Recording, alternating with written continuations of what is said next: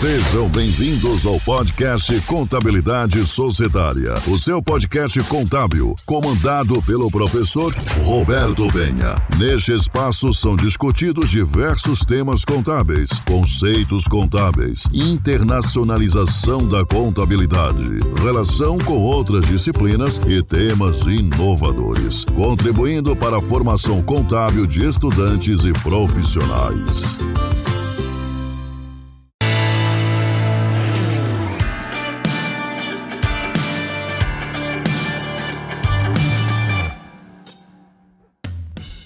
Seja muito bem-vindo ao Contabilidade Societária, o seu podcast de contabilidade. Hoje vamos falar um pouco sobre o mercado financeiro, em específico sobre valores mobiliários. E talvez você se pergunte o que é que isso tem a ver com contabilidade? Tem tudo a ver com contabilidade. A contabilidade ela tem várias vertentes de atuação. Uma delas tem uma relação muito próxima em entender, inclusive como contabilizar mecanismos do mercado de ações, dos valores mobiliários. Inclusive, ações é apenas um dos itens que podemos considerar como valor mobiliário. Bem, questões como estas e muitas outras você vai aprender hoje no podcast Contabilidade Societária. Vamos lá?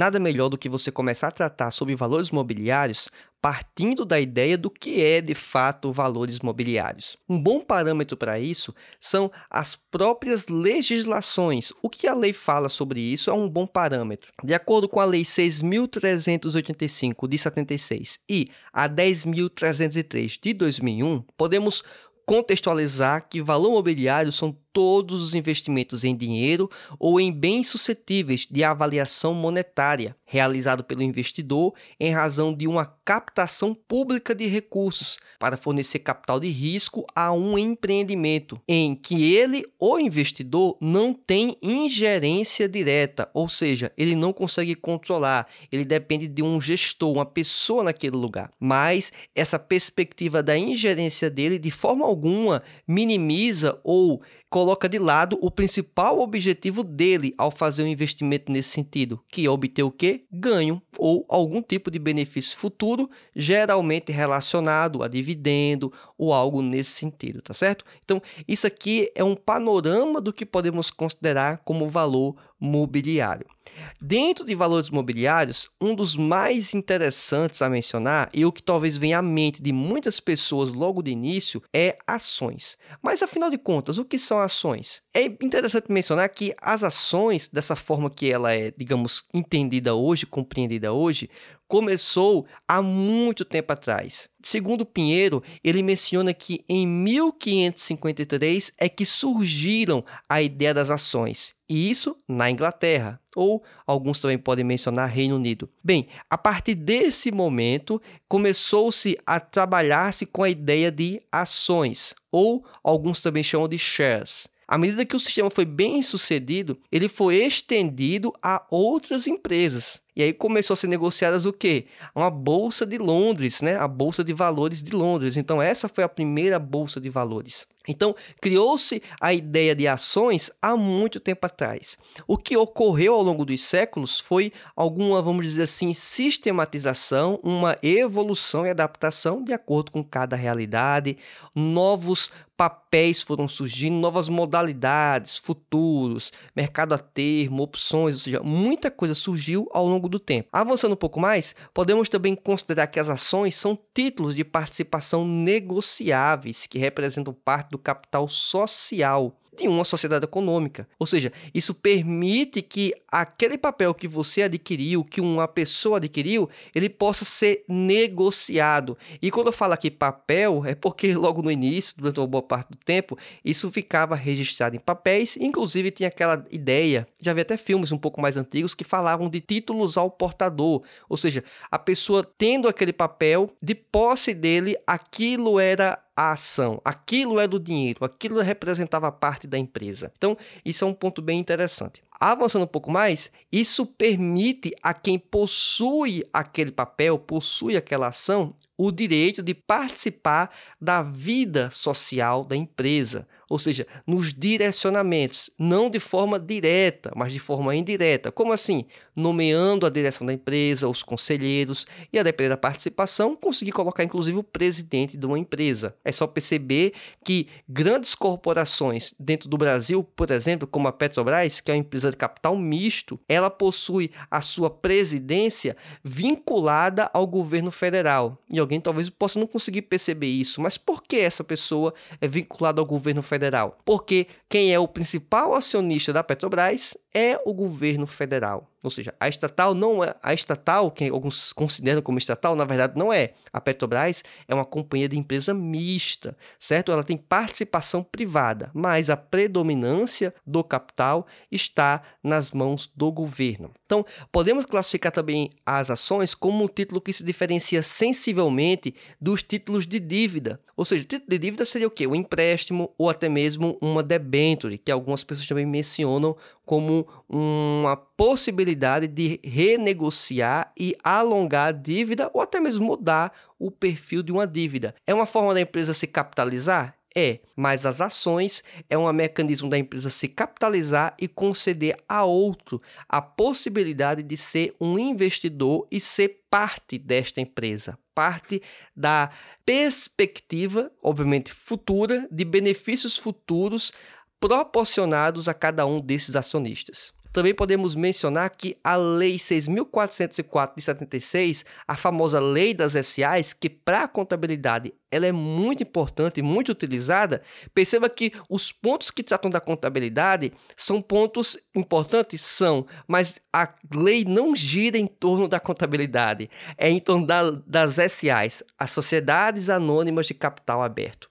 E ou capital fechado também, vale mencionar isso, tem as duas possibilidades. O que diferencia basicamente é que as SA de capital aberto, as ações estão negociadas em bolsas de valores, e as de capital fechado não estão negociadas em bolsas de valores. Então, essa é a diferença essencialmente. A lei das SAs gira em torno das companhias e não em torno da contabilidade. A contabilidade é um elemento importante e imprescindível quando se vai tratar de uma grande corporação inclusive até das pequenas empresas, mas é um papel que não poderia deixar de ser mencionado na própria legislação. Então, algumas questões importantes que podemos abordar sobre o direito das ações. Primeiro, permite aquela pessoa que tem a ação o direito de participar dos lucros, também direito de fiscalização. Lógico, é o capital daquela pessoa, daquela empresa empreendida em um outro ambiente em que ela não tem total controle, depende inclusive da gerência de uma pessoa ou de um grupo de pessoas, e para isso ela precisa saber se aquele dinheiro está sendo bem aplicado, pelo menos. Não é que ela vai governar ou controlar a empresa, mas ela vai tentar verificar que dentro das políticas que a empresa escolhe, que opta por trabalhar, se aqueles ambientes estão sendo respeitados, tá certo?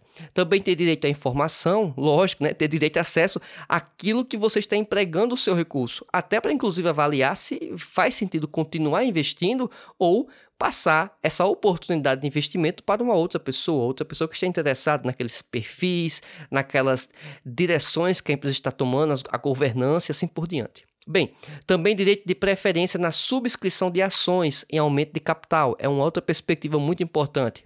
Direito também de retirada ou recesso. Também direito de voto.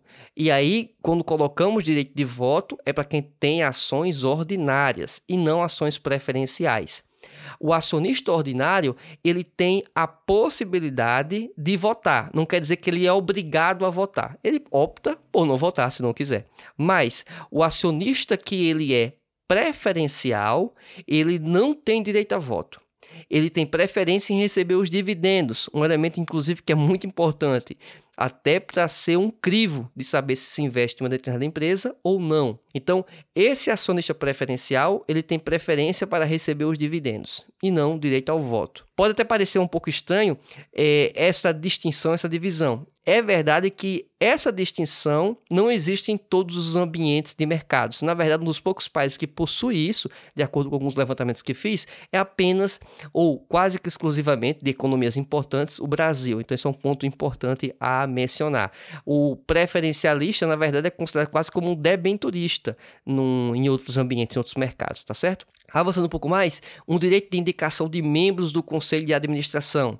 Exatamente, a partir da possibilidade que a, aquela pessoa, aquele investidor tem de participação dentro da empresa, isso vai lhe conferir o poder de influência dentro da organização, permitindo que ele consiga colocar os membros do conselho de administração da empresa. Então, quanto maior a participação do capital, maior a possibilidade de colocar estas pessoas dentro do conselho de administração. Também tem o direito de requerer a convocação e o adiamento das assembleias gerais. Também direito de participar da oferta pública por alienação de controle de companhia aberta, as chamadas tag-alongs e também direito de transmissão. E por último, aqui para fechar esse grupo aqui de direitos que ele possui, direito de propor ações indenizatórias em benefício da companhia. Tudo isso é abordado dentro da lei das SAs. E esse apanhado que eu apresentei aqui de direitos foi mais uma vez abordado da obra de Pinheiro, um autor que fez um livro muito interessante que trata aí sobre o mercado financeiro e ele trouxe essa síntese que eu achei muito pertinente em trazer para vocês. Traz mais questões? traz mais questões à legislação. Mas dentro do, do escopo e do filtro que ele fez, eu achei muito pertinente trazer essa abordagem direto ao ponto para os ouvintes aqui do podcast. Bem, também podemos mencionar que as assembleias gerais, elas podem ser divididas em dois grupos, as ordinárias e as extraordinárias. Basicamente, a ordinária quer dizer o quê? Que ela é, tem que obrigatoriamente ocorrer. O próprio termo está dizendo isso. A extraordinária, não, é apenas quando é necessária. E aí, alguém pode se perguntar: então quem é que convoca as assembleias ordinárias e extraordinárias? Para ser ordinária, por mais que ela seja obrigatória e tenha que ocorrer pelo menos uma vez por ano, de acordo com a legislação, quem as convoca é a diretoria da empresa. Quanto à extraordinária, pode ser a diretoria, os conselhos ou o conselho de administração, precisamente, e os acionistas. E o período em que ela ocorre, ou o momento em que ela ocorre, é quando se julga necessário. Estes entes é que vão entender se há necessidade ou não de colocar-se em pauta um elemento, uma reunião, uma Assembleia Geral, no caso extraordinária. Então, para poder talvez sintetizar um pouco isso, imagina só uma situação de operação de fusão, de aquisição de uma outra companhia, algo realmente muito emblemático. Como é que vai se tomar uma decisão dessa? Vai ter que esperar a reunião do ano seguinte para poder tratar numa AGO ordinária? Não. Se faz aí numa AGE, Assembleia Geral Extraordinária, para poder pautar isso e decidir se faz sentido o processo de fusão, de aquisição, seja você ou a empresa sendo a adquirida ou a adquirente. Independente disso, essa companhia tem que tomar a decisão observando os interesses dos atores, dos agentes envolvidos. Bem, e quais são a temática dessas reuniões, dessas assembleias? Quando se trata da Assembleia Geral Ordinária, basicamente é tomada de contas da administração, verificação de resultados, votação de relatórios, inclusive também eleições de conselhos e diretoria. E isso ocorre com base em quem? Na participação, mais uma vez, acionária. É isso que vai determinar a composição dos conselhos da empresa e, consequentemente, a formação da diretoria da mesma. Outro elemento também interessante é que a extraordinária se trata de qualquer assunto que seja de interesse social, ou seja, qualquer coisa que seja pertinente para a empresa. Então não existe critérios ou moldes do como tem que ser feito isso. Não, depende da necessidade de uma assembleia como esta. Pode inclusive acontecer para ilustrar um fato extraordinário que ocorre em relação à companhia e que está fora do radar, talvez pouca previsibilidade, obviamente, né, por ser algo extraordinário, e a partir daquele fato novo, a empresa vai ter que se reunir, vai ter que deliberar. E quando eu falo que a empresa, são esses membros da empresa, né, são os acionistas, obviamente. Quem vota, obviamente, também mencionando tanto na ordinária como na extraordinária, são os acionistas ordinários. Então, os preferencialistas,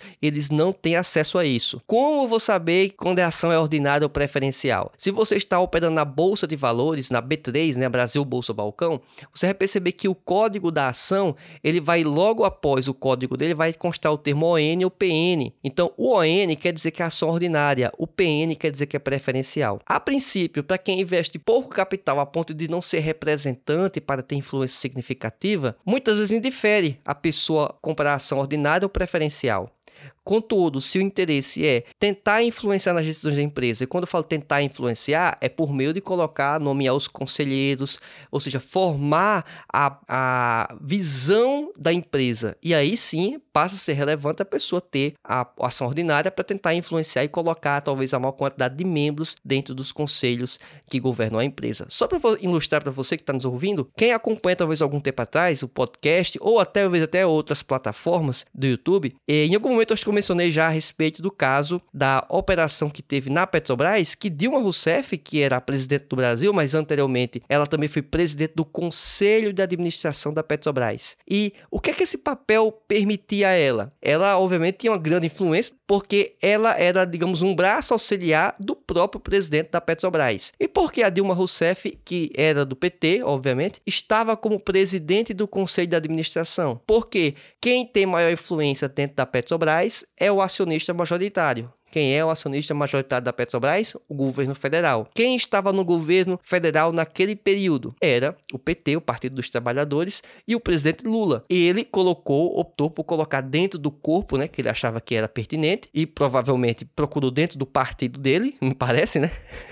ele encontrou essa pessoa como a pessoa mais adequada para o cargo, e ela ocupou essa função. Independente do se foi positivo ou negativo, eu só estou utilizando isso como algo para ilustração que ficou muito muito em evidência na grande mídia, principalmente por causa de algumas decisões que foram tomadas, que foram coisas inadequadas, equivocadas, e que teve o aval dela com o presidente do conselho de administração da Petrobras, tá certo? Então, só para ilustrar mais esse elemento. Avançando um pouco mais, os acionistas preferenciais, eles até podem votar. Eu vou dizer em que circunstância, né? Tem uma exceção. É quando o estatuto permitir, mas de maneira geral, isso não é comum, tá certo? É só para você entender um pouco desse ambiente. É totalmente vedado? Não. Mas a acionista preferencial, ele depende dessa, desse aval em seu estatuto, no caso, o estatuto da companhia a qual ele é sócio, a qual ele faz parte. Também vamos falar aqui um pouquinho sobre dividendos. Dividendos são os valores representativos de parte dos lucros da empresa,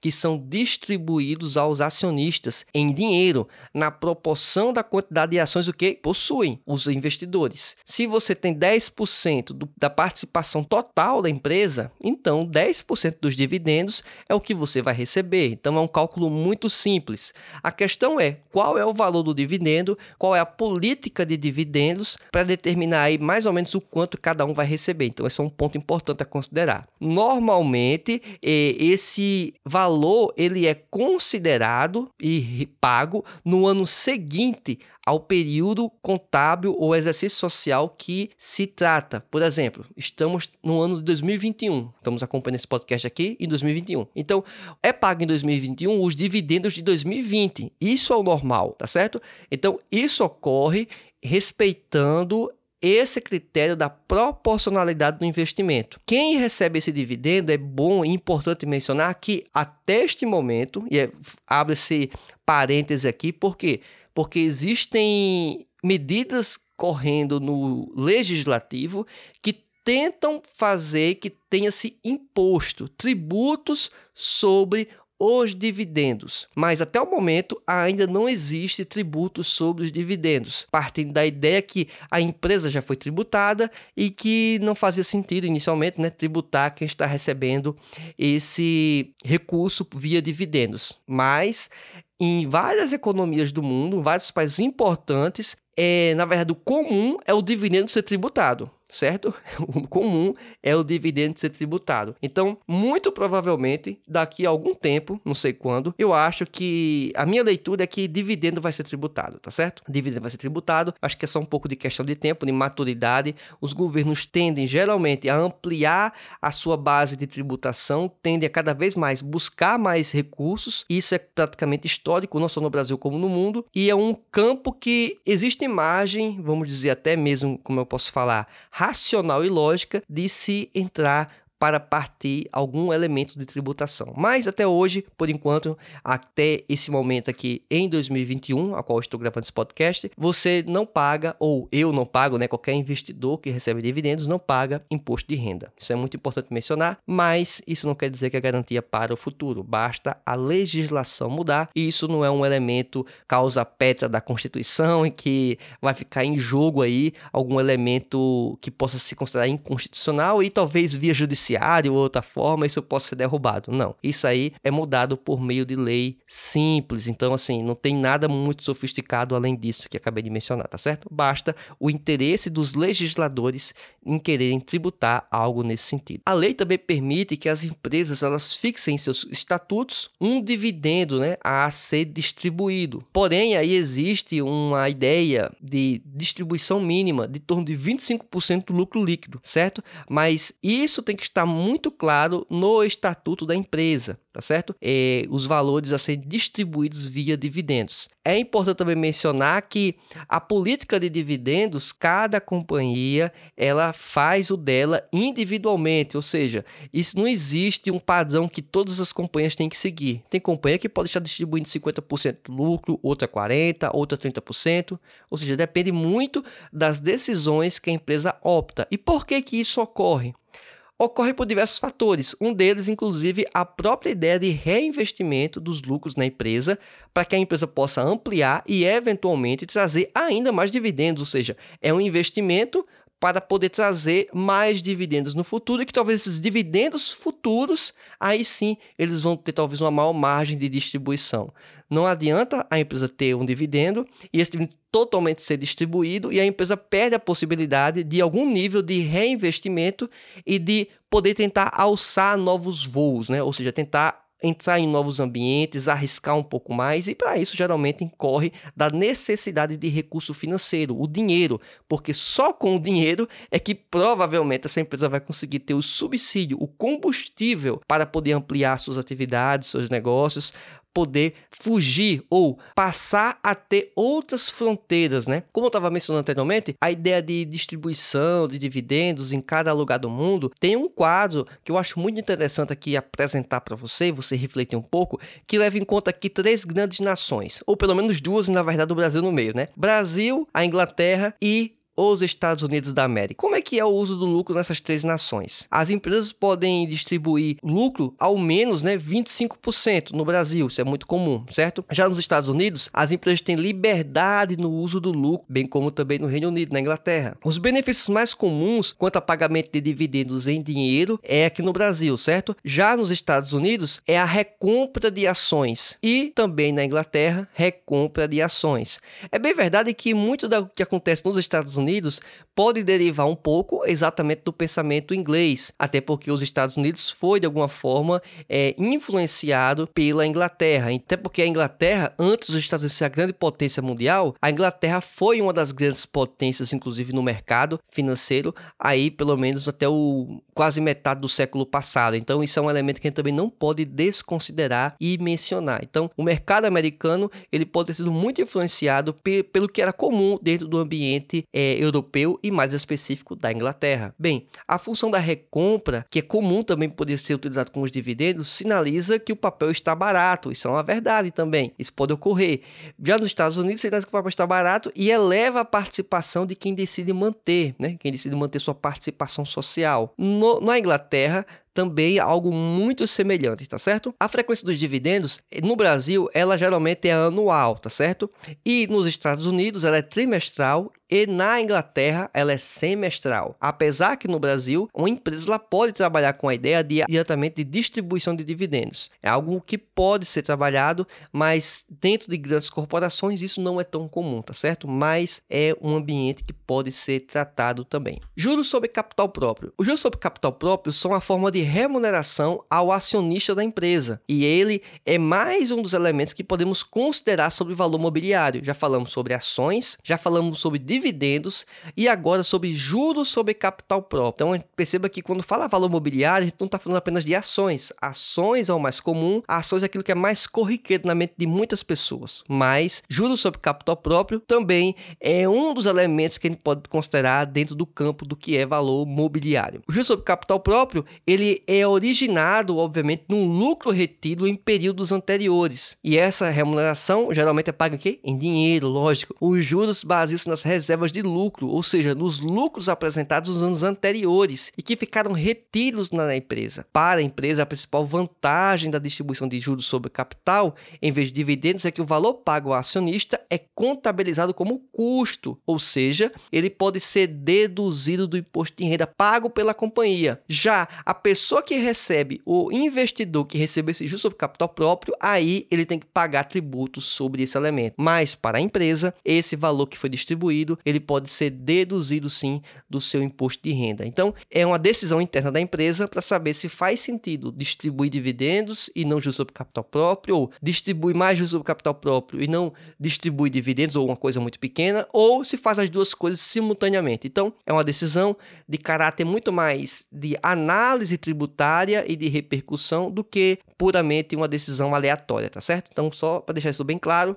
E a taxa que é trabalhada a distribuição desses juros sobre capital próprio é com base na taxa de juros de longo prazo, a TJLP, tá certo? Isso é uma diferença importante, porque quando tá, falamos sobre dividendos, o valor base é o lucro líquido da empresa que vai servir como referência, tá certo? Alguns fundamentos importantes quando falamos sobre juros sobre capital próprio. Além de ele ser tributado pelo imposto de renda para o investidor, a empresa não é tributada. O juros sobre capital próprio, ele além dele ter esse caráter de deduzir imposto de renda, ele não é obrigatório. Alguém pode pensar que as empresas são obrigadas a fazer esse cálculo e a fazer esse tipo de pagamento utilizando essa metodologia. Não, isso não é algo obrigatório. Já em relação aos dividendos, vamos fazer um paralelo, ele pode sim, em alguns momentos, ser considerado obrigatório, tá certo? Então, esse é um elemento que eu quero também destacar dessa distinção entre juros sobre capital próprio e dividendos. E, e por último, agora vamos falar sobre o, a última questão envolvendo valores imobiliários. Falamos sobre ações, falamos sobre juros sobre capital próprio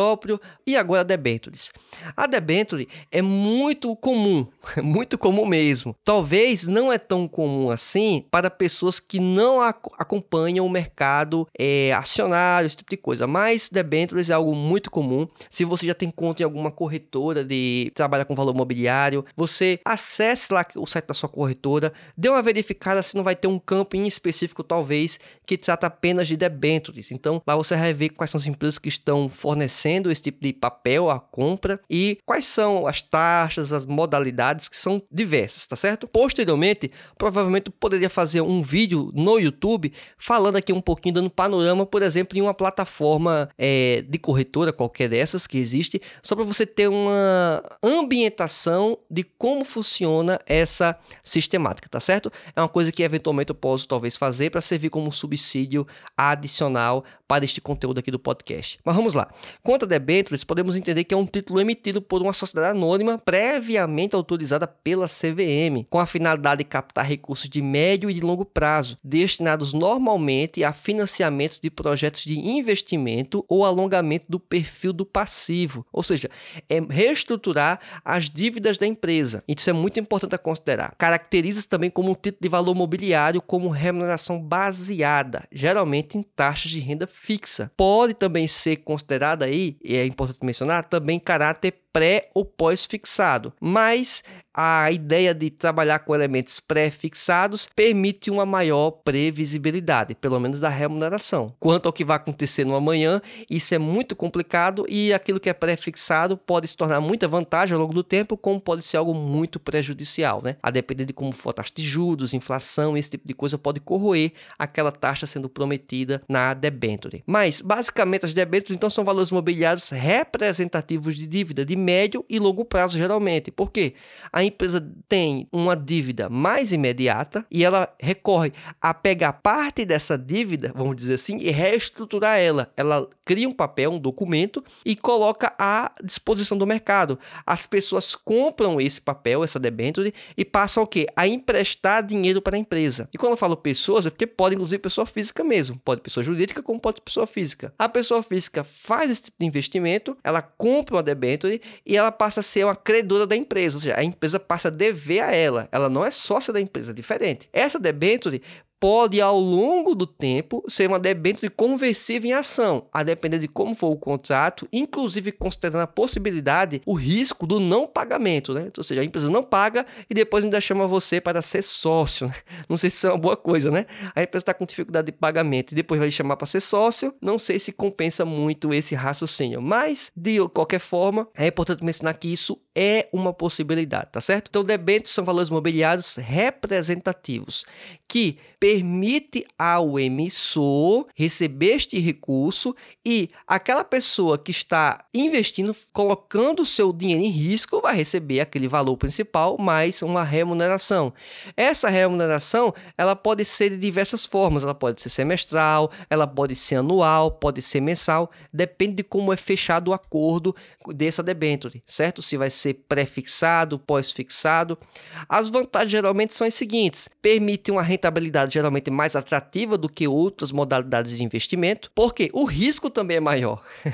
Basicamente é isso, é o risco do não pagamento. Também permite para quem está investindo a isenção do imposto de renda, o que pode ser algo muito interessante. As taxas, né, obviamente, que são envolvendo essa operação são menores do que ações ou outras modalidades. Contudo, tem uma desvantagem quanto à liquidez. O que é a liquidez? É você comprar o título e querer vender depois. Então, o mercado de compra de debentures, ele é não tão líquido quanto ao mercado de ações convencionais. Ou seja, você pode ter um papel hoje, uma debenture hoje, e você quer passar para frente, seja qual for o fator que lhe incentivou a isso, até mesmo a necessidade pessoal, e você pode ter dificuldade de encontrar alguém que queira comprar. Ou seja, você pode talvez vender o papel, aquele documento, com um desconto maior do que o que seria minimamente aceitável por causa da dificuldade de liquidez. Outra vantagem também é que permite uma diversificação, ou seja, você não está investindo apenas em ações, está investindo em títulos de dívida que podem inclusive trabalhar com empresas distintas, diferentes daquelas que você trabalha investindo em ações normalmente. Uma desvantagem também é que esses títulos tendem a ter um prazo longo, então a pessoa fica, digamos, mais amarrada naquela organização, a depender de esperar até chegar ao final do prazo e receber aquele recurso, o que pode, ao longo do tempo, trazer um risco adicional, porque a empresa pode estar não tão bem hoje, mas também não está tão ruim. Mas pode ser que lá na frente a empresa esteja